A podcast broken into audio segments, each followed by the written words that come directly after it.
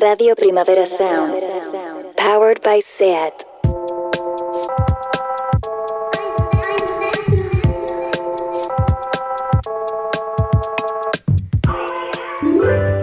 Patrocinado por Filmin.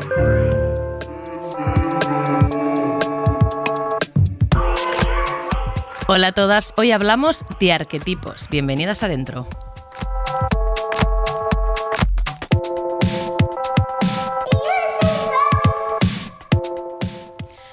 Hola Iñaki. Hola Álvaro. ¿Cómo estás? Muy bien, ¿y tú? A ver, em, ya me he lanzado a decir que hoy hablaremos de arquetipos, pero en realidad, o sea, esta palabra no la usamos tanto. No, no lo usamos muchísimo. Cuéntanos un, po- un poco de lo que queremos hablar hoy. Vale, pues mira, empiezo, ¿vale? Me arranco. Mira, parece ser que vivimos en un mundo en el que siempre hay que pertenecer a algo, ¿no? Formar parte de un grupo o pertenecer a, a una categoría parece ser de obligado cumplimiento. Vivimos con la necesidad de diferenciarnos los unos de los otros para ser, existir en plenitud. Nuestro contexto, una sociedad capitalista en la que nosotros como individuos nada más nacer ya se nos clasifica por género, ¿no? Entre dos grandes grupos, hombres y mujeres. Y ya de entrada, toneladas de características implícitas e impuestas por el simple hecho de nacer. El poder de los roles en nuestro día a día es latente, vivo y la verdad es que permanente. Fíjate que hemos crecido jugando al quién es quién, a polisicacos o a las casitas, ¿no? Ya desde pequeños nos han dicho que hay que descubrir lo antes posible a qué grupo perteneces y qué rol desempeñas en él. Los arquetipos están por todas partes, en nuestros patrones familiares, en el trabajo, en las relaciones amorosas, en nuestro imaginario colectivo, en el cine, en las novelas, en los medios de comunicación y siempre sesgado por la horma del patriarcado. El arquetipo en este contexto que ahora vivimos puede llevarnos a la perpetuidad de este sistema, pero también, la verdad, a una revolución transformadora. Yo, por ejemplo, como hombre blanco y cis, fíjate tú de entrada así, cuánta, cuánta etiqueta y cuánta, cuántas cosas de roles he crecido sintiendo que siempre había algo de mí que no encajaba en lo que se esperaba. No era suficientemente fuerte, guapo, listo o testosterónico.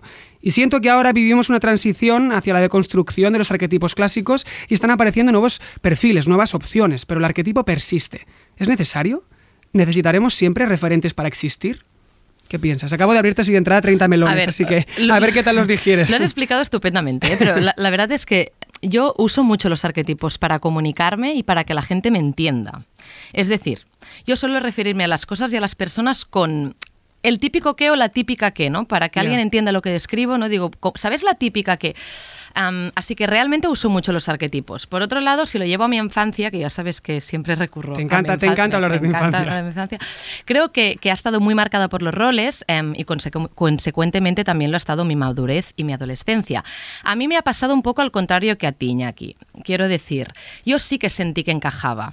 Vale. Y además que encajaba bastante bien, ¿no? Am, mujer blanca, cis, buenas notas, buen acompañamiento familiar, habilidades comunicativas, en fin, eh, privilegiada en muchos sentidos. Eso me ha dado cierta seguridad y confianza en algunos momentos, porque no, no- no te mentiré, pero también mucha frustración y mucho sufrimiento por no llegar a lo que se esperaba de mí. De hecho, muchas veces siento que sigo viviendo sujeta a esa cosa de brillar un poco, y eso también es bastante agotador. Tampoco me voy a quejar, ¿eh? pero, pero sí, si lo miro de- desde esta parte también. Am, por supuesto, eso también tiene mucha relación con lo que implica la- llevar la etiqueta de mujer, que eso ya lo, lo- lo Sí. hablaremos hoy. Pero es cierto que cuando rondaba los 20 años me obsesioné mucho en saber dónde venía, de dónde me venía todo esto y me topé con el eneagrama, que al final es un sistema de clasificación. Además, soy Virgo, así que todo lo que sea mm, cosas entendibles, cosas entendibles organizadas en posits y subrayadores, eso me calma, ¿vale? A mí me, me- me va bien.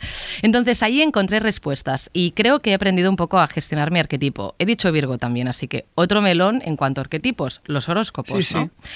En definitiva, los arquetipos creo que nos ayudan a reconocernos, nos hacen sentir per- pertenecientes a un grupo, nos dan respuestas, nos permiten hasta reírnos, reírnos de nosotros mismos cuando compartimos memes ¿no? de nuestros horóscopos o de lo que sea, pero a la vez siento que sirven también para tapar muchas cosas y para justificar muchas cosas. Es decir, creo que los arquetipos sirven para neutralizar y para blanquear. Con eso me refiero.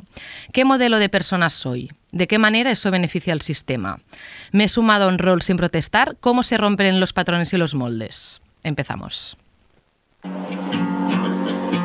sé qué voy a hacer. Sé voy muy ciego. Si yo no pienso y no también. Río, luego. Hoy volvemos a la videollamada. Sí, nuestro primer invitado es un actor que tanto por sus trabajos como su discurso deja huella y causa mella. Ha interpretado personajes tan, tan icónicos como Paquita Salas y ha trabajado con directoras y directores como Isabel Cochet, Los Javis o Inés de León. Es uno de los rostros más conocidos del panorama cultural actual, tanto en cine como en teatro y televisión. Contentísimos de tenerle en el programa hoy. Él es Bryce F. Hola Bryce, ¿qué tal? ¿Cómo estás? Hola, ¿qué tal? ¿Cómo estáis? Alba Iñaki, un beso a los dos. Gracias. Muchas Bienvenido. gracias, bienvenido. También tenemos Gracias. en carne y hueso en el estudio a nuestra querida Belén Funes. Belén es directora cinematográfica y guionista, estudió en el ASCAC y también estuvo un tiempo por Cuba. Ha trabajado como ayudante de dirección y como script en muchas películas españolas, pero los que no formamos parte del mundillo del cine propiamente la descubrimos con su primera ópera prima, La hija de un ladrón. Una película de cine social que se hizo con premios Gaudí, Concha de Plata, Goya, la mejor dirección Nobel, en fin, mujeres llevándose premios. Hola Belén. ¿Qué tal? Oye, no queremos presionarte, pero tenemos ganas de ver tu próxima película. ¿eh? ¿Sí? Sin presión, pero las ganas están. Sí, las ganas están. Yo también. Tengo ganas de Tú verla. también. Yo también tengo ganas de acabar con esto. Antes habrá que hacerla. ¿eh? Pues venga, em, ya los tenemos aquí preparados. ¿Empezamos? Vamos allá. Bryce, Belén, primera pregunta, ¿vale? Si la vida fuera un quién es quién, ¿qué personaje creéis que desempeñaríais? Empieza, que empiece Bryce. Oh, wow, pero si fuera un quién es quién, te refieres si nosotros fuéramos como de la, de la, de la ficha, ¿no? Que va Sí, o ahí sea, no tiene por de- qué ser la ficha en concreto del, de- del- del juego en Es sí. que soy un escudo de Clara. no, pero me refiero como Me un rol. un gorrito maravilloso. Sí, es verdad. Es verdad, era el gorrito con- Era la del gorrito Sí. mono. Eh, por ejemplo, ¿qué rol desempeñarías en la vida? ¿Sabes? Si la vida fuera un tablero Iñaki, del tú, por ejemplo, quién. ¿cuál serías? Que así lo entenderán más. Yo, por ejemplo, Sí. creo que sería eh, el payaz, payazo, payaso cínico, diría. Vale. Sí. Oh, wow. wow. No lo Sí, sé. pues yo, yo creo que voy por ahí. Yo creo que soy un Jekyll y Hyde. Tengo como la parte social, la parte íntima. Mm. Y en la parte social soy bastante payaso. El payaso eh, attention whore. Vale. Y en la parte íntima soy más ansioso barra... mm, em, es que creo que solo ansioso. Como ansioso, como que ansioso eh, relajado a la vez, ¿sabes? Vale. ¿Y tú, Belén? Pues, pues yo creo que sería, no sé si existe este personaje en el quién es quién, pero me imagino que una, que una empollona, que una sabelo todo, algo así, algo así aburrido, eh, como de puertas para afuera, pero por dentro como muy divertido de alguna forma. O sea, los dos habéis hecho como especial énfasis, en de puertas hacia afuera y de puertas hacia adentro. ¿Sois el mismo personaje en la esfera pública, entendiendo la industria cultural, que en vuestro entorno íntimo? Eh, no, yo definitivamente no, definitivamente. Bueno, de hecho a veces veo vídeos míos, no sé si pasa a Bryce F, pero, a, a Bryce F, a Bryce esto, eh, pero, pero a veces veo vídeos míos y te juro que como que no sé ni qué coño estoy diciendo casi, o sea, no me reconozco en lo que estoy diciendo o, o ni siquiera lo sentía mucho y se me nota y entonces me da un poco de vergüenza. Pero, pero no, creo que soy, creo que, que cuando no estoy haciendo este tipo de cosas, soy otra muy distinta. ¿Y tú, Bryce?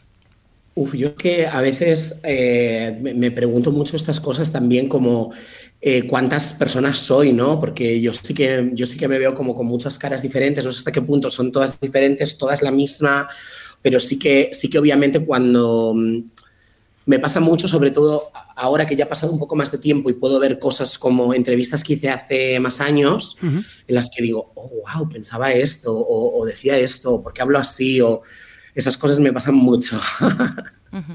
Em, de hecho, mira, en este episodio asumimos que a todos nos adjudican roles, pero también que nos generamos y nos creamos personajes en torno a ello. Por ejemplo, am, seguramente vuestro rol en un- la típica cena de reencuentro con la gente del colegio em, debe ser muy distinto al que, por ejemplo, tenéis con vuestros compañeros actuales de trabajo o en las familias extensas, en las comidas y cenas de Navidad. Yo al menos soy ot- otra persona ahí o con vuestros amigos de la vida adulta, digamos, los elegidos, ¿no? Eh, ¿qué, qué roles tenéis en los distintos espacios? Por ejemplo, si yo os digo, en un grupo de amigos íntimos, ¿cómo sois? ¿Cómo sois en las redes sociales y cómo sois en el amor? En esos tres pilares. Así rápido, lo primero que os viene a la cabeza. Eh, yo, mira, por ejemplo, creo que cuando estoy con mis amigos, eh, no me da tanta vergüenza admitir que no sé algo o que no sé acerca de algún tema o que no tengo una, una opinión tan formada acerca de todo lo que me rodea, ¿no? Que es algo que sí que siento que se tiene que tener en las redes sociales o en la cara pública, como hay una palabra exacta para definirlo todo, hay una idea, hay una opinión acerca de todo y la verdad que hay cosas de las que no tengo una opinión y si estoy con mis amigos no tengo ningún problema en, en, en admitirlo. Entonces luego con mi familia da otra vez la vuelta a la tortilla completamente y tengo una opinión sobre todo y soy la primera en todo porque tiene que quedar muy claro ¿no? que, que me entero de lo que va el mundo. Y tu Entonces, posición en el de mi posición en el mundo, exacto. Entonces ah, yo creo que funciona un poco así, como, a- como cíclicamente. Más que elegir distintos papeles, creo que hay dos. No sé en vuestro caso, pero en mi caso hay dos y los voy combinando como la ropa. Como la ropa. Bryce. Pues yo, eh, sobre todo, yo creo que mi diferencia básica entre las redes sociales y la vida es que en la vida reflexiono muchísimo menos, o sea, como que pienso muchísimo menos lo que voy a decir, por ejemplo, o el chiste que voy a hacer o por qué.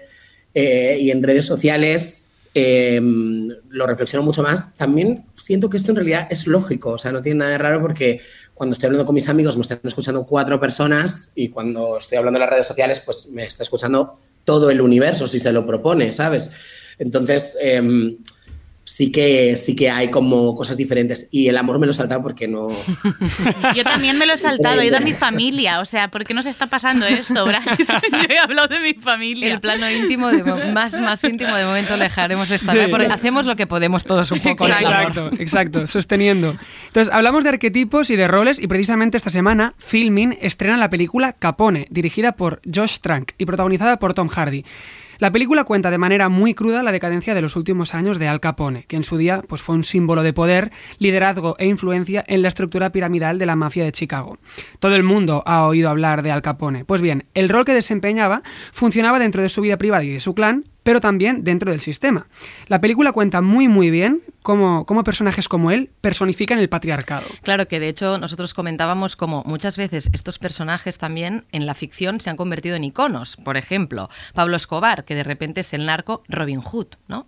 O Thomas Shelby, yo culpable de seguirle en Instagram y ponerle bastantes likes. De repente es el mafioso em, irresistible, ¿no? El que llora. A Exacto, veces. Mm. exacto, cuando en el fondo no dejan de ser machos alfa, símbolos de un sistema opresor. Desde dentro os la recomendamos, no el sistema opresor, sino la película que vale mucho la pena y está retrata muy bien esto de lo que hablamos. Y además Tom Hardy hace un papelón eh, y el film expone la decadencia de un rol y eso nos lleva a la siguiente frase, ¿no? Una frase que es bastante común en la industria cultural, el se le ha comido el personaje. ¿Os ha pasado alguna vez? ¿Os ha comido vuestro propio personaje? Hombre, a mí es una cosa que, me, que, me, que siempre me lo preguntan, ¿no? Yo, yo por lo obvio, por Paquita Salas, siempre están preguntándome mi relación con ella, ¿no? Como, de hecho, tengo una cosa muy curiosa con Paquita Salas a nivel personalidad, que es como de verdad si ella fuera un desdoblamiento absoluto, como si fuera otra persona. eh, que tiene una entidad propia, la gente le habla a ella, quiere que ella trabaje en cosas, ¿no? Como que tiene toda, todo ese mundo, mundo ella sola. Em, pero, pero, por ejemplo, mucha gente siempre me decía, ¿no? Con esto de Paquita Salas, ¿no tienes miedo como que te encasillen, ¿no? Que también encasillar es algo que tiene mucho que ver con esto de los arquetipos, especialmente en el mundo de los actores, ¿no? Y yo pensaba como, pero ¿cómo, cómo es posible que me encasillen? Y también, eh, o sea, si al final nadie más me puede ofrecer una señora, ¿no? Punto número uno en este momento. Y luego, también es verdad que eh, al final en la persona que eres es, es esta cosa de las primeras impresiones, que solo puedes dar una, ¿no? Es como eh, la primera impresión que le das a alguien es cómo eres y lo demás lo compara con esa primera vez que te ha visto, ¿no? Entonces, para la gente que me vio como Paquita por primera vez, pues yo era Paquita, claro, le, resultaba imposible que tuviera barba o, o tal. De hecho, hay gente que incluso ha creído que existe o que es una persona real o que la interpreta una mujer, todo ese tipo de cosas. Pero, mm, pero claro, al final, eh, para mí ha sido todo lo contrario, ha sido mi rotura de mi arquetipo, ¿no? Para mí yo era el Claro. mejor amigo gay, eh, obvio, la primera opción para eso, o, o obviamente cuando me veías decías, bueno, es el mejor amigo gay de una película, de una comedia, ¿no?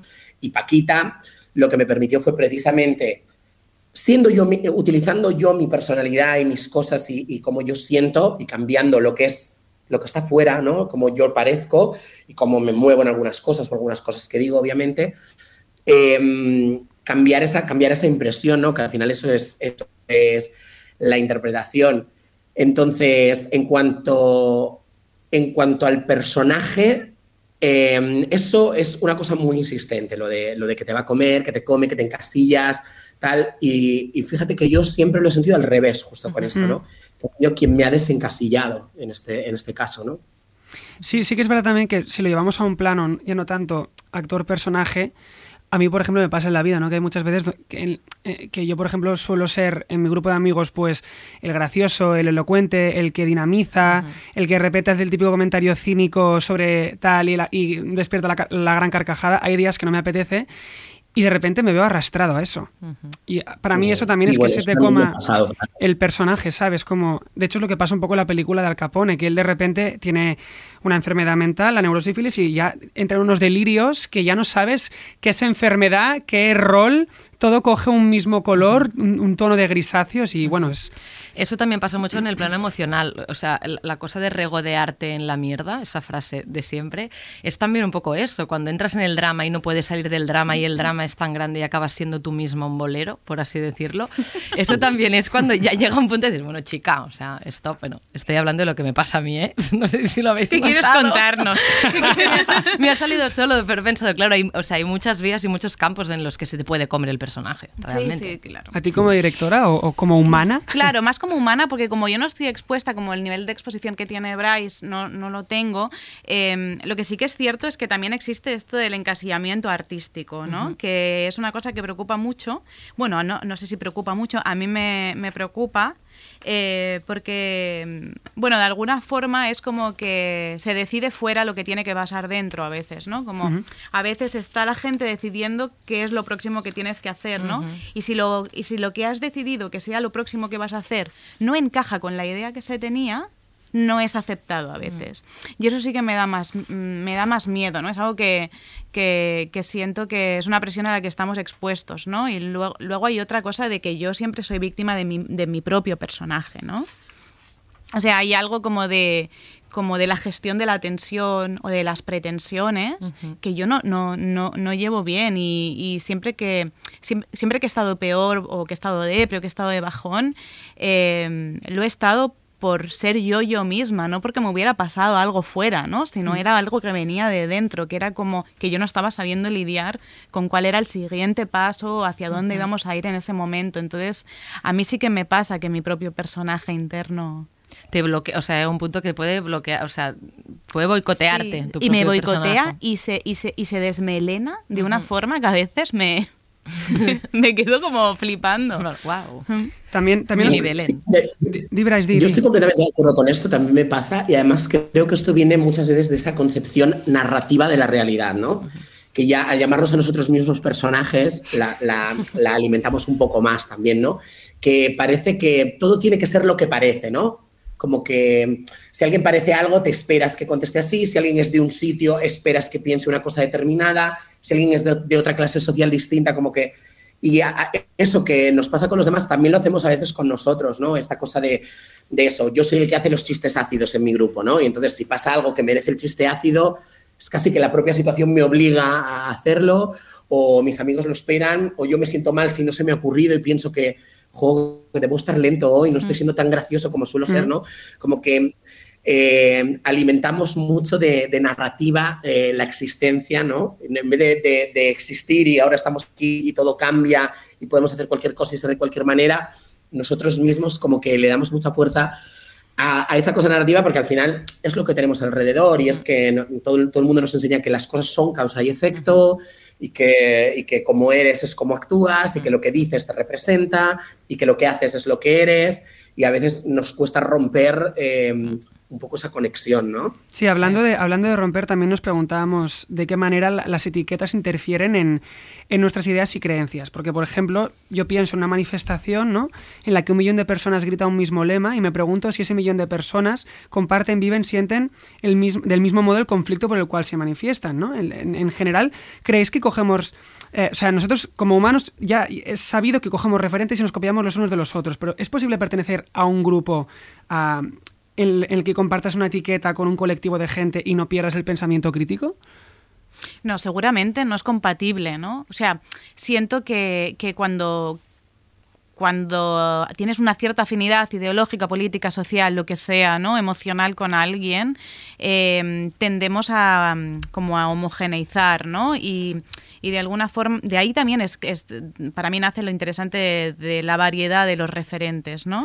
Que los referentes sean variados y sean ricos y sean distintos entre sí. Siempre lo, lo pienso, por ejemplo, en la universidad, cuando estoy, cuando estoy dando clases eh, y, y- y sé que estas chicas o estos chicos que están allí, ¿no? que quieren ser directores de cine, me están mirando y siempre pienso que yo no puedo ser su único referente, porque al final lo que yo hago, mi manifestación artística, es la que es, ¿no? Y ellos tienen que tener acceso, como hay un referente que tiene que ser yo, hay un referente que tiene que ser Carla Simón, hay un referente que tiene Claro. que ser Nelly Reguera, pero luego hay otro referente que tiene que ser Patty Jenkins, que está haciendo películas de superhéroes, ¿no? Entonces siento que también para que haya un pensamiento crítico los referentes tienen que ser variados y eso estaremos de acuerdo que no es lo que sucede habitualmente. Yo no, no tengo a mi alrededor miles de eh, puntos de vista distintos eh, sobre la misma cosa, ¿no? Tenemos dos, tres, cuatro.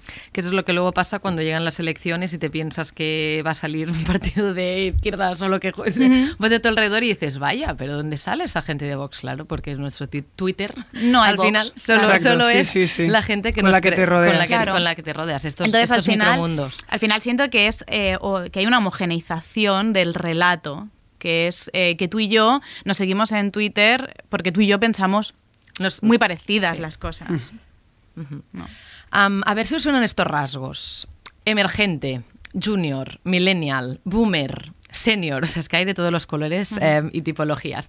Todas estas, eti- estas etiquetas que normalmente te otorgan en los trabajos y en los curros, ¿no? que te sitúan dentro de un organigrama, que luego tú te pones en LinkedIn, no sabes muy bien si con orgullo o con escepticismo, en plan, eh, jun- ¿seré junior yo? Vale. Em, claro, o luego incluso los compartimos en memes ¿eh? también. ¿Para qué creéis que sirven? A lo, a lo loco. Yo, yo lo tengo claro, es para saber quién está encima y quién está debajo.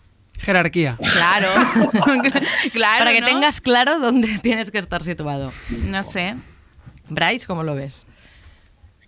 Hombre, a mí me ha convencido absolutamente Belén. Yo creo que, fíjate, no lo había pensado. Estaba pensando que era para hacer las cosas más rápido, como para simplificarlo todo, pero esa es, esa es la parte luminosa del asunto, claro. La parte oscura es que al, al hacerlo más rápido también eh, lo aplana más, lo habla todo, le, le destaca menos lo diferente, ¿no? O lo, o lo específico, que también es algo a lo que mm, le prestamos muy poca atención y, creo que hay que prestarle más, ¿no? Que, que como vamos tan rápido nos perdemos todos los detalles de los discursos, todos los detalles de las conversaciones, todos los detalles de los debates están como, como fuera de, de- de lo importante. Es como sí o no, y no, no, no podemos estar ahí, ¿no? Y al final, em, hombre, ese- esa cosa en la que te, te- cua- cuando te dicen que eres millennial, cuando hay una discusión sobre el año en el que eres millennial, es como como si por unos meses vayas a ser una persona completamente distinta o Sí, sí. no, no, no, él, ya, él sabe utilizar perfectamente la tecnología y él no. Exacto, exacto. Sí, exacto. Esta era como esa parte oscura que a nosotros nos preocupaba, la que decía Bryce, porque claro, por ejemplo, con el hecho de, de llamarte millennial, no es como que tú asumes que tienes que ser precario, por ejemplo, porque como millennial, o sea, nos da la sensación que un poco estas etiquetas lo que hacen también es como perpetuar em, al sistema, ¿no? Al final es como Y tener unas clases de y y- techos de cristal y seguir como eh, generando esta ideología en torno a estos conceptos y a estas, a estas ideas. Normal que luego lo compartamos en memes, porque claro, o sea, chica. Pero hablemos también un poco de, de- de etiquetas como en positivo. Venga. ¿Sabes? No sé. Am, Belén, en tu caso, tú como directora formas parte de. Hemos, eh, hemos encontrado tela, ¿eh? A ver, a Nueva ver, a ver. tanda de mujeres directoras, las nuevas voces, las nuevas miradas femeninas, claro. O sea, te ponen el sello, por un lado, de la nueva, cuando, llegas ya, cuando ya llevas una larga trayectoria, Sí. am, y también el de mujer. Aquí nos preguntamos, ¿las etiquetas mm, que en principio en este parece que aquí te las ponen para empoderarte, ¿te empoderan o te encorsetan? ¿Nos interesa la discriminación positiva en este sentido? Dos cosas. La primera. La primera. Eh, tema, de, tema de las etiquetas, a mí me dan una, me dan una, una sema y una grima que no puedo, mm, porque aparte eh, han servido las etiquetas, el cine hecho por mujeres, esta cosa de cine hecho por mujeres, hay una peor que es cine para mujeres. Guau, Es qué- mucho qué, duro, directamente. qué duro. Para que Eh. te compres el helado de chocolate con las amigas Qué y, lo- y fuerte, hacéis sí, sí. fiesta pijama. Esto es un canal de televisión eh, anunciaba cine para mujeres, coge tu manta, coge tu helado y llama a tus amigas. Y era como me voy a pegar y pégate un tiro en la boca, ¿no? Después. Pero, pero era. eh, o sea, lo del, lo, del cine de lo del cine de mujeres es una etiqueta que aquí la sabemos todos, ¿no? Para la que se inventó, seguramente se la inventó un hombre, que sirve para que eh, tú te conformes con una parte del pastel muy pequeñita, sin nata, sin, sin toppings. So- bizcocho solo, ¿no? Sin y entonces, ¿no? Sequito. claro, sin nada, sequito, algo así como que no nadie se quiere comer, ¿no? Entonces juegues en el patio de atrás, mientras todos los hombres juegan en el patio de delante y tienen el pastel entero y todo el dinero y todos los medios, ¿no? Entonces ahí hay, hay algo que, que tiene un cálculo, por eso la odio esa etiqueta, porque tiene un cálculo, ¿sabes? Hay como una idea detrás de eso. Y eso no, no me gusta nada. Y luego el tema de la discriminación positiva en cuanto a las cuotas, ¿no? Te refieres, o sea, esta idea de, de hacer unas cuotas en las que entre Sí. el trabajo. Yo siento que ahora las cuotas se necesitan. Entonces creo que es algo que podemos plantearnos eliminar dentro de unos años en los que realmente ya hayamos adquirido como esta... Paridad. Sí, no sé si paridad o equidad o no sé cómo hay que llamarle, pero... Pero bueno, sí mismo que- grado de- de oportunidades, ¿no? Sí, o sea que sintamos que tenemos las mismas oportunidades. Entonces ahí sí que podemos decir, oye, pues acabaron las cuotas, pero ahora pues una, es una medida preventiva y que tiene que solucionar cosas que de hecho creo que están solucionando. Si relacionamos industria cultural, cultural con arquetipos, también pensamos en castings. Antes Bryce ya, ya tiraba la patita de, Sí. sobre todo en el mundo de la interpretación. Iñaki. Mira, en España los roles que, que re- se representan en la cultura audiovisual está envejeciendo, están envejeciendo muy mal, siendo cada vez menos fieles a, a nuestra sociedad y a su evolución natural. En otras industrias internacionales parece ser que se van liberando tímidamente de los arquetipos y, y patrones claramente machistas y heteronormativos, dando lugar a nuevas fórmulas y nuevas apuestas en, en sus perfiles. Que de hecho, perdón, te iba a comentar para los oyentes que no estén tan al día como vosotros de lo que pasa fuera con el cine. ¿A qué te refieres con estas mejoras? A ver, podéis también, si no, si no sumaros vosotros sí decir la vuestra. Para mí, por ejemplo, si miro el arquetipo de masculinidad en el cine francés es muy distinto al arquetipo de masculinidad eh, español. O, o, por ejemplo, si hablamos de discriminación positiva, los Oscars han sacado cuotas, ¿no? De que las películas que quieren competir por la estatuilla tienen que cumplir ciertos requisitos de temática, LGTBI, raza, eh, feminismo, bla, bla, bla, para poder competir, ¿no? Eh, Este tipo, en este tipo de cosas sí que hay otras industrias que se van desprendiendo de este tipo de, de lastres que huelen a, a naftalina. Entonces, parece ser que en España el chico protagonista tiene que seguir siendo un alfa musculado ligeramente sensible, muy ligeramente, no vaya a ser que moje demasiado poca braga, y la chica protagonista tiene que seguir siendo guapa, delgada, fina o no excesivamente inteligente, ni demasiado independiente, discretita pero sexy, sin ser demasiado fresca. En fin, un, un ñordo como una casa de payés, que diría mi madre. Eh, pero la verdad es que también hay excepciones, ¿no? Siempre hay luz en todas las industrias, pero es la norma general que se rige en nuestra industria. Bryce, esto oprime a los intérpretes como artistas y castra muchos talentos. ¿Por qué, ¿Por qué ocurre esto en nuestra industria? Jo, me haces una pregunta muy compleja, ¿verdad? O sea, ¿por, qué ocurre? Pues yo creo que ocurre por muchas razones. Eh, eh, algunas de ellas son vagancia cultural, entre comillas, ¿no? De no de dejar que las cosas sigan siendo iguales y de, de- que no, de que la, de que de que no crezca y, fíjate aún así, aunque, aunque pones la, la industria americana y, y esas cosas, siempre me sorprende mucho ver cómo, cómo cuando las, las películas de animación son capaces de hacer que un pez eh, sea para más eh, una película de un género más amplio que si está protagonizada por una princesa, ¿sabes? O sea, si está protagonizada por una princesa es solo para niñas, está protagonizada para un chico es para todo el mundo y si está protagonizada por un pez es casi más, para más gente que si está protagonizada por una mujer, ¿no? Es como que a veces eh, lo, que, lo que decía también antes Belén de, de estas cuotas que damos, ¿no? Está el personaje femenino de la película, hay uno, está eh, la mujer que está nominada este año a los, bueno, este año justo hay dos, afortunadamente, por, por primera vez, pero la mujer que está nominada este año al mejor guion, o a la, ¿sabes? Es como que solo hay un, un- un- un puesto eh, accesible. Em, y yo, por ejemplo, lo noto mucho también con, eh, con los papeles LGTB, ¿no? Yo Ujú. noto que el papel de, de- de gay es casi siempre el mismo papel Sí. y es uno, ¿no? Hoy justo he visto que ha salido el tráiler de, de esta serie nueva, Noche de Reyes, una serie de Movistar Plus, eh, sobre el mundo de la radio en los 90, Ujú. dos, la- el enfrentamiento entre dos locutores radiofónicos eh, de fútbol. Y, y cuando leí la noticia primero y vi que iban a hacer una serie sobre la radio, dije, qué guay, qué guay, voy a preguntar si hay algún papel, porque eh, todo el mundo sabe que pues cuando los homosexuales no, no, eh, querían dedicarse a la comunicación, quizá el mundo de la televisión era demasiado poco visible para ellos en un punto Ujú. y la radio pues, era un, un lugar que estaba lleno, ¿no? Y pues la verdad es que eh, descubrí que no había eh, ningún personaje gay, eh, que es una cosa que me extrañó en el principio y además me dio mucha pena porque yo tengo una voz para la radio y una cara para la radio. Eh, pero mm, pero el- hoy he visto el tráiler y he visto eso, que era todo Testosterona. heterosexuales eh, gritándose entre ellos, como casi todas las, las series de Movistar. Y había un personaje femenino. El personaje femenino tenía su trama femenina, que era, Claro. ya sabes lo duro que ha sido para mí, soy una mujer aquí en este mundo y he Claro. pensado, ay, qué pereza, ¿por qué siempre eso, sabes? Ahora que hablabas del tema encasillamiento antes y sacas a relucir esta nueva serie y tal, eh, yo por ejemplo tardé mucho, mucho en volver a trabajar después de hacer Merlí, porque la industria me etiquetaba como el gay de la serie Merlí. Que también te digo, si me etiquetan no me parece mal si eso implica trabajar mucho, ¿no? Adelante, que, que me encasillen, pero si el encasillamiento implica falta de oportunidades, pues sí que me parece frustrante y castrador. Y ocurre, y es así, y mucha gente no lo dice, porque por ejemplo compañeros míos de, de reparto de la serie Merlí que hacían papeles más normativos no, no pasaron por lo mismo, ¿sabes? Entonces, Bryce, volviendo a eso que decías tú de, de lo LGTBI, ¿por qué crees que cuando se interpreta un personaje no normativo em, se tiende a encasillar al intérprete? Pues porque al final las historias las cuentan personas que, que tienen esa visión del mundo LGTB, porque es lo que les rodea probablemente.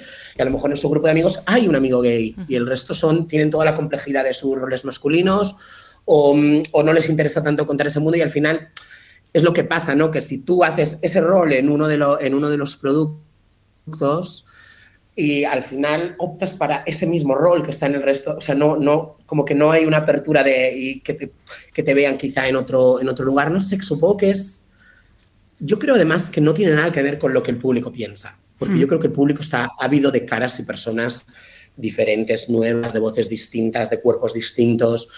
Em, creo que es eh, una, una parte de, poco riesgo em, que, que es un poco que va siendo su propio enemigo, ¿sabes? Ese propio riesgo va, hacer que, va haciendo que cada vez haya menos riesgo en general. Em, luego, eh, que por supuesto la industria es homófoba, lo es, porque soy homófobo yo, ¿cómo no lo va a ser la industria? ¿Sabes lo que quiero decir?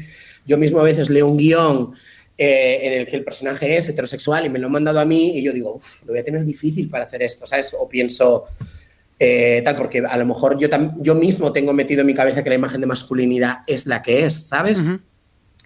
Em, o sea, por ejemplo, yo, yo eh, hice una película hace un año y poco, que es Orígenes Secretos, esta película de Netflix. Y en esa película yo hago de, de un eh, hombre heterosexual, Y entonces cuando me lié el guion, eh, bueno, mi personaje no tiene ningún interés amoroso, ni ningún pasado amoroso, ni ningún comentario sobre la protagonista, o sea, nada, ¿sabes? No, no, no, no, no, no, no tienes por qué descubrir si es heterosexual, homosexual o bisexual, cuál es su condición sexual, no, no forma parte relevante de la trama para nada, ¿no? Eh, entonces yo lo leí y yo no pensé en ello, eh, pero directamente pensé que era heterosexual, por el tipo de personaje que era. O sea, lo pensé. Entonces, cuando me llamaron para la prueba, me, me dije, bueno, me lo, había- me lo habían ofrecido y entonces me dijeron que tenía que hacer prueba y me dijeron sin, mucha, sin mucho reparo que era para ver, ver si conseguía dar ese punto de heterosexualidad, ¿sabes? Y cuando me lo dijeron, la verdad que yo nunca me opongo a hacer una prueba porque pues te quieren ver, ¿no? Pero Claro. pero que la prueba ya no sea para ver tu propuesta del personaje o tu, mm, o tu visión o tu punto de vista, sino, oye, ¿eres- ¿consigues ser lo suficientemente poco marica como para poder hacer lo Sí, que sí. nosotros tenemos en la cabeza? Qué horror. Entonces, al yo mismo hacer esa reflexión y volver a leer el guion, fue cuando flipé con mi propia homofobia, porque dije, pero ¿por qué es heterosexual? ¿Sabes? Ujú. O sea, que yo también lo veo, que yo lo vi, que fue mi primer impulso, pero nada en el guion lo dice, ¿no? Y bueno, al final acabé haciendo la prueba y pude ser lo, lo- lo- lo menos maricón que conseguí y la peli, ¿no? Te felicitamos por ello. Enhorabuena. Que eso te va a traer éxito. Pero me refiero que, que eso, que cómo no va a ser eh, homófoba la industria si lo soy yo. Si nosotros mismos Claro, lo claro. Todos somos. tenemos metidas todas esas programaciones y no nos damos cuenta. Y al final hay que hacer un- una, una lectura y, activa, o sea, hay que hacer todo el rato un- una, una presencia activa de, de lo que uno es dentro de su trabajo, ¿no? porque mm, es que no, no, no se hace, sino tú mismo lo vas, vas dando por bueno lo que está hecho y lo vas dejando así porque, porque es lo fácil, ¿no? Vamos a hablar también de arquetipos que ayudan un poco, bueno, ayudan, sí, nos pueden, nos pueden hacer sentir, mm, no sé, encontrar respuestas, ¿no? Antes yo ya os mencionaba em, la palabra eneagrama, que fue mi gran obsesión hace tiempo, no sé si lo conocéis. Sí. ¿Vosotros lo habéis Yo no mucho, la verdad, pero Y Yo lo conozco, pero no, no mucho, ¿eh? No sé qué número soy, no sé qué eneatipo. ilústranos, Bueno, Alba. Para, para, Yo sí que sé qué número soy.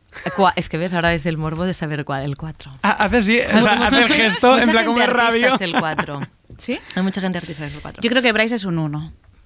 ¿Y yo qué número La- soy? pues irías uno. por allí. ¿eh? ¿El uno o el Porque cuatro? Irías por allí, no, el uno. Porque, El o sea, uno. es- bueno, es que, ¿ves? Esto es lo que nos tiene que hacer, eh, dar carnets de lo que es cada persona, ¿vale? O sea, ya estamos empezando mal el eneagrama, Vale. porque realmente lo primero que me dijo mi terapeuta es, no le digas nunca a nadie qué número es según lo que a ti te parece, porque lo vas a hacer mal. Esto es lo Pero, diver, esto es lo diver, Pero luego vas a ir como pito, pito, colorito. En fin. eh, bueno, hay pues- que decir, quiero decir una cosa. Sí. El enneagrama hay que responder unas preguntas Sí. y tú respondes lo que tú crees, no la verdad. También, claro, o sea, esta es la primera fase del enagrama. Cuando haces el te- Vale, pe- voy a contar en qué consiste, porque igual hay gente Sí. también que está escuchando y dice, ¿qué, Sí, qué se están diciendo estas mujeres? Pues el eneagrama es un modelo de, de personalidad, ¿vale? Es un mapa de arquetipos que sirve, o sea, es una herramienta para el autoconocimiento y el crecimiento em, personal que sobre, todo se, usa en terapia gestal, con lo cual va muy relacionado con el estudio de la infancia y el origen, el eneagrama en griego significa nueve, entonces lo que hace es que presenta nueve tipos de personalidades. Estas personalidades son eneatipos o arquetipos y cada una hace referencia a la representación del ego y del carácter en tu propio ser, ¿vale? Es decir, se centra en el ego, ¿vale? ¿Esto qué significa? Cada eneatipo tiene dos caras, el bien y el mal, como es todo ser humano, ¿no? Tenemos la luz y la oscuridad. Entonces, dependiendo de qué forma se representa tu ego, tú puedes tener como persona una fase muy neurótica o otra que es la, gestión y el control del ego que te va a sacar lo mejor de ti, ¿no? Así como contado muy, muy, por encima. Es muy interesante porque no pretende cambiarte, ¿vale? No, no pretende cambiarte como persona, sino que te, te, ve- te veas a ti, a ti misma, ¿no? O sea, yo a mí lo que me ha ido bien es que me pillo a mí misma teniendo mi actitud. Es como, ah, vale, vale, Alba, ahora estás yendo por aquí, porque claro, tu forma de mostrarte el mundo quieres que sea esta. Digo mostrarte el mundo porque en el fondo también lo que explica el eneagrama es que al final todo ser humano lo que queremos es que nos quieran ¿no? y sentirnos queridos. Am, más o menos entre los tres o los seis años todos actuamos de la misma forma que es el miedo em, y a partir de los tres, seis años em, encontramos otras formas de, eh, de, de- de ser queridos, que son las que aprendimos como carácter. Eso también incluye rasgos físicos, me refiero. Una persona seguramente con un físico más agradable o más normativo ap- aprenderá a recibir amor de una forma muy distinta a una persona que no lo es. ¿no? Entonces es muy interesante porque muy complejo, pero te va muy bien como para tú.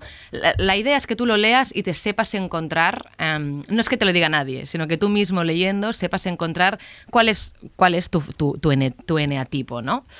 Esto em, hay, hay distintos, ¿eh? Hay, o sea, el 1 es la ira, eh, la parte neurótica, ¿vale? El ego. El 2 es el orgullo, el 3 la vanidad, el 4 la envidia, el 5 la avaricia, el 6 el miedo, el 7 la gula, el 8 la lujuria y el 9 la pereza. Pero todo esto también nos hace pensar en los horóscopos, ¿no? Por ejemplo, claro, nos seducen mogollón. Por ejemplo, ¿vosotros qué horóscopo sois? Yo Capricornio. Capricornio. ¿Bryce? Yo soy Libra, Libra. Yo soy pero no creo nada en los horóscopos. No, ¿eh? Claro, por eso lo ponemos ahí, o sea, por, por decir, Yo soy, yo soy Aries. Yo soy Virgo. Entonces, los horóscopos es una- también una obsesión para mucha gente, ¿no? O sea, hay mucha gente, eh, y a mí incluso también me ha pasado, no sé a vosotros, que am, cuando conocemos a alguien nuevo es como, ¿pero qué horóscopo es? O una amiga te cuenta un problema con un chico y va O una pasando, primera ¿pero cita. qué es? Uy, que dices, no tienes ni idea de cómo O- es esta o primeras persona, Alba. citas. O sea, o, primera- o primeras Barrio, citas. De Uy, no, no, no, exacto. Y lo hacemos de una forma a veces muy, va- muy, muy vaga, ¿eh? También. Pero ahí está, y nosotros nos preguntábamos, ¿qué tiene de adictivo todo esto? Porque yo el enneagrama os lo he contado muy bien, pero yo en una época me obsesioné y era, ah, claro, hago esto porque como soy dos, ¿no? Claro, como soy dos, hago esto. Es que no tanto o no tanto, ¿no? ¿Qué, qué nos obsesiona tanto de clasificarnos?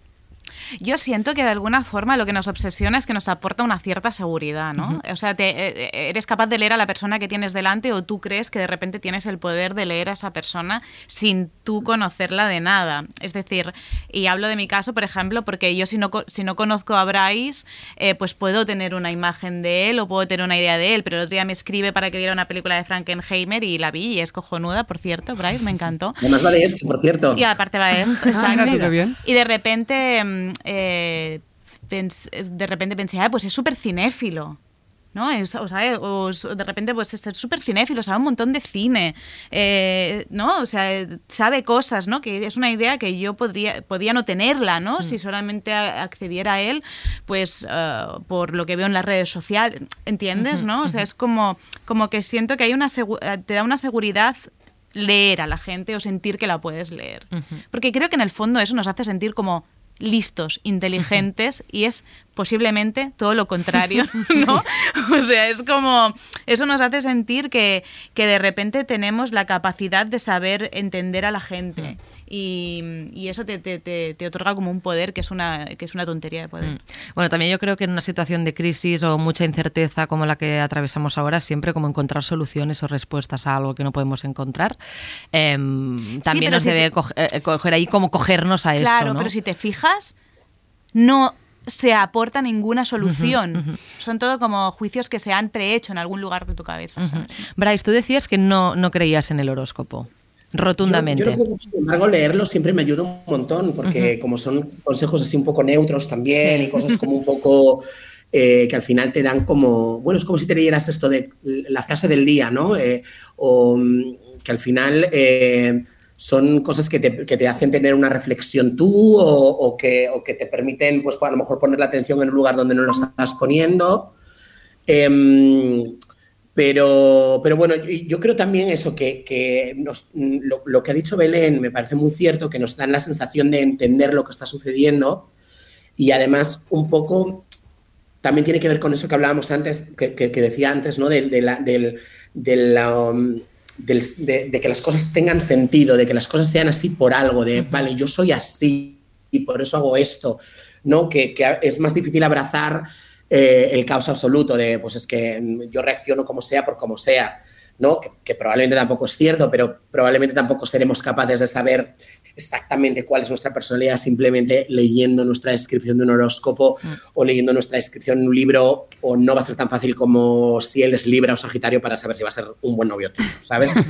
Eh, pero bueno, al final entiendo que son cosas que, mm, que son eh, necesarias y que al final creo que también el ser, el- el ser humano, el progreso, viene de esa concepción que tenemos de que las cosas pueden llegar a tener sentido, ¿no? Y de, y de, mm, aparte de la ciencia, que es muy necesaria y que nos ayuda a explicar mucho qué sucede a nuestro alrededor, la herramienta de la imaginación es una herramienta que, bueno, pues la ciencia en realidad se inventó en el siglo XIX, o sea, hasta el siglo XIX todo lo que se inventó, eh, la gente tiraba hacia adelante con otra, con otra cosa que no fuera simplemente el método científico o... mm, ¿no? Pues, pues tiraban también con esa idea de, de- de yo puedo ser mejor, puedo mejorar, ¿no? Como al final con parte de ese eh, coach que te haces tú a ti mismo, ¿no? Que, es otra de las herramientas que tienes pues, para vivir el día a día con más tranquilidad, ¿no? Y también incluso em, referente a la astrología como otra ciencia posible, creo que también desde el feminismo esa reivindicación como de las brujas, ¿no? Creo que también tiene algo que ver con el hecho de que el horóscopo de repente le, le, pres- no sé, pero creo que, que puede ser también, ¿no? Eso de que nos haga la, po- la pocima, que nos cuente el qué. Sí, yo, yo no conocía, la verdad, nada. Mm, Conocí muy poco sobre el mundo brujas y la quema de brujas, y realmente fue como el inicio del patriarcado persiguiendo a la mujer. Vi un espectáculo, de hecho, que de una compañía que se llama Sixto Paz, que se llama Aquí bailan las putas, que hablaba sobre eso, y era súper interesante, y mezclaba como muchísimas cosas, y aprendí mogollón viendo esa pieza. Pero bueno, vamos a, a cerrar el debate, ¿vale? Con una pregunta que os hago a los dos, y que vamos a intentar responder de manera muy clara y concisa. ¿Podemos vivir sin tener ningún rol en la vida? ¿Qué pasaría si los roles dejaran de existir? Eh, yo creo que si decidiéramos vivir sin ningún rol en la vida generaríamos muchísima incomodidad a nuestro alrededor. creo que la gente cuando, cuando alguien no tiene un plan o un rol o un objetivo gener- se genera incomodidad. ¿No? O sea... La eh, ambigüedad. La ambigüedad que quiere esta persona, ¿no? O sea, hay algo como de Hmm. que alguien de repente te viene y te explica de que ya no tiene curro y de que va a pensar qué quiere hacer. Y entonces ahí se generan estos momentos de pensar en qué. ¿no? En lo que quiero hacer, ¿no? Pero esto, en esto no se piensa, ¿no? En lo que uno quiere hacer.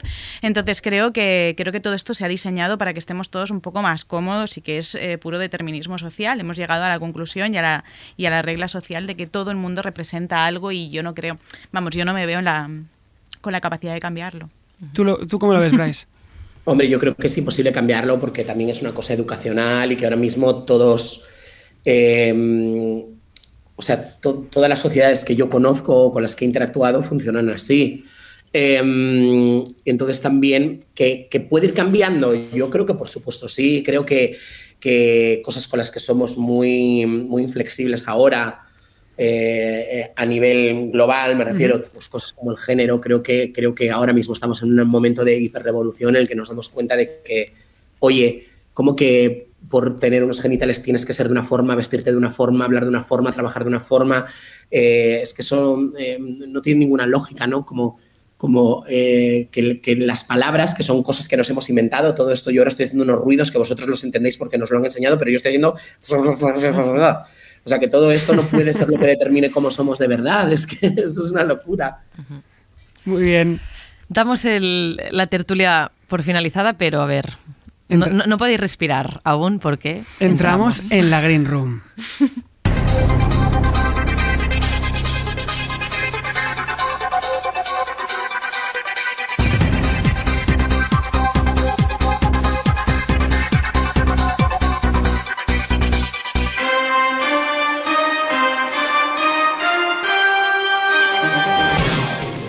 Vale, Belén. Cambio de registro total. Belén, Bryce, acabáis de entrar en la Green Room. ¿Qué significa eso? Se os van a hacer ahora unas preguntas políticamente incorrectas que tendréis que responder para salir airosamente de ella y solo podréis pasar la cabra una sola vez. Vale. No, no sufráis, ¿vale? Que nadie ha salido destruido. Es nuestra sección petarda Muy bien. y divertida. yo creo que es la que más le gusta a la gente y, y mi- yo siempre digo, Iñaki, que yo creo que la gente directamente eh, rebobina el podcast, va a la Green Room y toda esa charla que nos hemos metido nosotros ahí, 40 minutos de buena chapa, al final la Pues gente quiere contenido... Hay, hay que seguir allí, hay que seguir allí porque básicamente somos jóvenes petardos pero con contenido. Venga, Así que, casi, casi, va. primera pregunta es para Belén.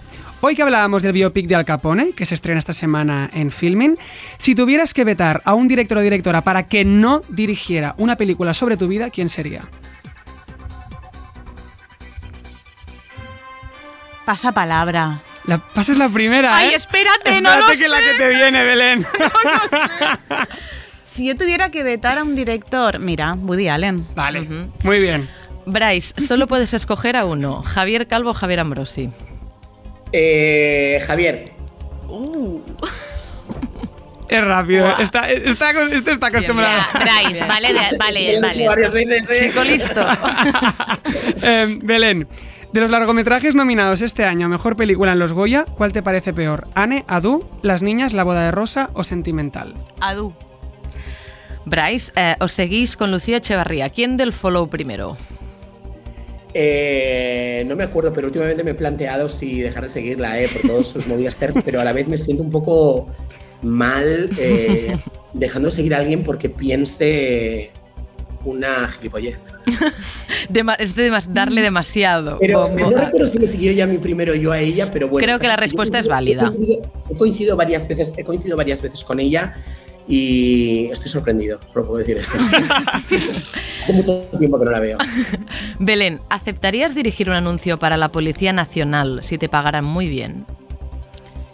Si necesitara el dinero, sí lo dirigiría. Muy bien, somos, somos complejos los humanos. Es la contradicción. Di que sí. Bryce, ¿qué es lo máximo que te ha salido a pagar en la declaración de la renta?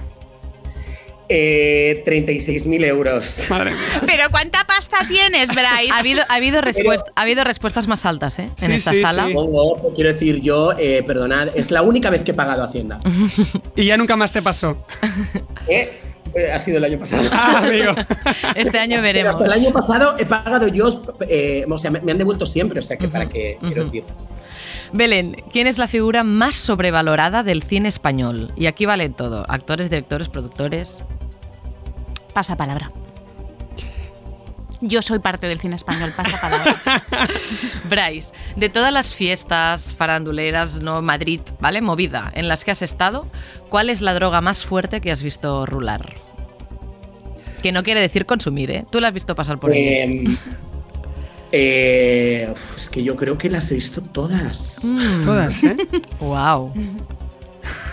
Todas, todas, Yo todas. que yo soy de relaciones públicas de discoteca que trabajaba como cuatro o cinco días a la semana, o sea que Claro. he visto muchas cosas. Estás curado de Sí, espanto. fauna y flora. Vale.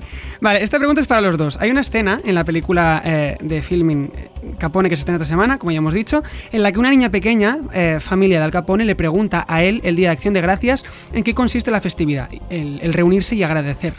Y él responde que consiste en restregarle a todo Brooklyn la riqueza y el poder que ha conseguido tras emigrar de Europa y ser repudiados nada más llegar. O sea, es como el, el reafirmarse, ¿no? El, el restregarle eh, a la gente por la cara tus éxitos. Decidme una persona a quien le restregaríais vuestro éxito por la cara. Pues yo se lo restregaría a mi primer jefe que me dijo que no sabía ni hacer fotocopias. Desde aquí, que lo Sí. sepa. Que lo beso. Un beso, sepa, un beso. Bryce. Y yo se lo restriego a Araceli, que me hacía bullying en el instituto. Pues Araceli no Araceli, mola. un- otro besito para ti. Vamos por, a por la última. Sí, esta es la clásica pregunta que le hacemos a todo el mundo. Eh, follar, matar y casar. Tres nombres. Y tenéis que follaros a uno, casaros con uno y matar a uno, ¿vale? Los tres nombres de esta edición de la Green Room son Z Tangana, Cristina Cifuentes y Dulceida. Pues yo me follaría a Zetangana, eh, creo que mataría a Cifuentes y me casaría con Dulceida. Bryce. Yo, yo hago lo mismo exactamente, sí. Muy bien. Alba y yo decíamos, de hecho decíamos, Yo era, no, lo, yo era lo mismo, ¿eh? Que ellos. yo creo que no. Tú tenías Sí. ahí. ¿Cómo que no? Tú tenías Yo hubiera una duda. matado a Zetangana, porque hay algo de que. O sea, de entrada los tres me parecen lo más, ¿vale? O sea, me- hay- los tres tienen luces y sombras que me, que me atraen mogollón. Es verdad que él representa un tipo de masculinidad y las letras y tal, que aunque me gusta mucho musicalmente lo que hace, me parece un artista de la leche, hay algo como a mí a nivel de valores que si tengo que matar a alguien. Sé que Cifuentes también hay mucho que matar, Pero es que pero no es que. Cifuentes, claro. Ya lo Pero sé, es que de pero es repente que le hace nivel de- risa. a nivel de- Iñaki le hace a a risa nivel de Cifuentes. cultura pop me- es como matar a la pantoja, ¿sabes? Hay un punto que dices, esta personaje es que podría observarte cada minuto de mi vida y nunca me aburriría, ¿sabes? Es que hay algo muy delgado entre follar y matar también. Es que la línea es muy delgada. Muy bien, chicos, enhorabuena, habéis salido muy airosos de la Green Room. Bien. Avui t'he pillat meditant amb els xacres oberts i fumant. Avui t'has comprat un iPad menjant baies de goji i he flipat. Iñaki, ja marxem. Con este hit, que es la pena. del tofu. La generació del tofu. Ay, me marcó a mí esta canción, ¿eh? Donem les gràcies. Sí, damos las gracias como siempre a todo nuestro equipo de Radio Primavera Sound, a los técnicos, a Laia por la sintonía, a Martí por los super cartelazos y a Belén y Bryce por venir hoy al programa. Qué discurso, chicos, qué gusto teneros hoy aquí, de verdad. Gracias por venir. Invitados, mm, es, molt bé. Sí, Nos pasado hemos pasado muy bien, muy bien, muy bien. Mira que era un Mucha tema, estrellita en la review. era un tema denso, pero ha Ay. estado muy bien.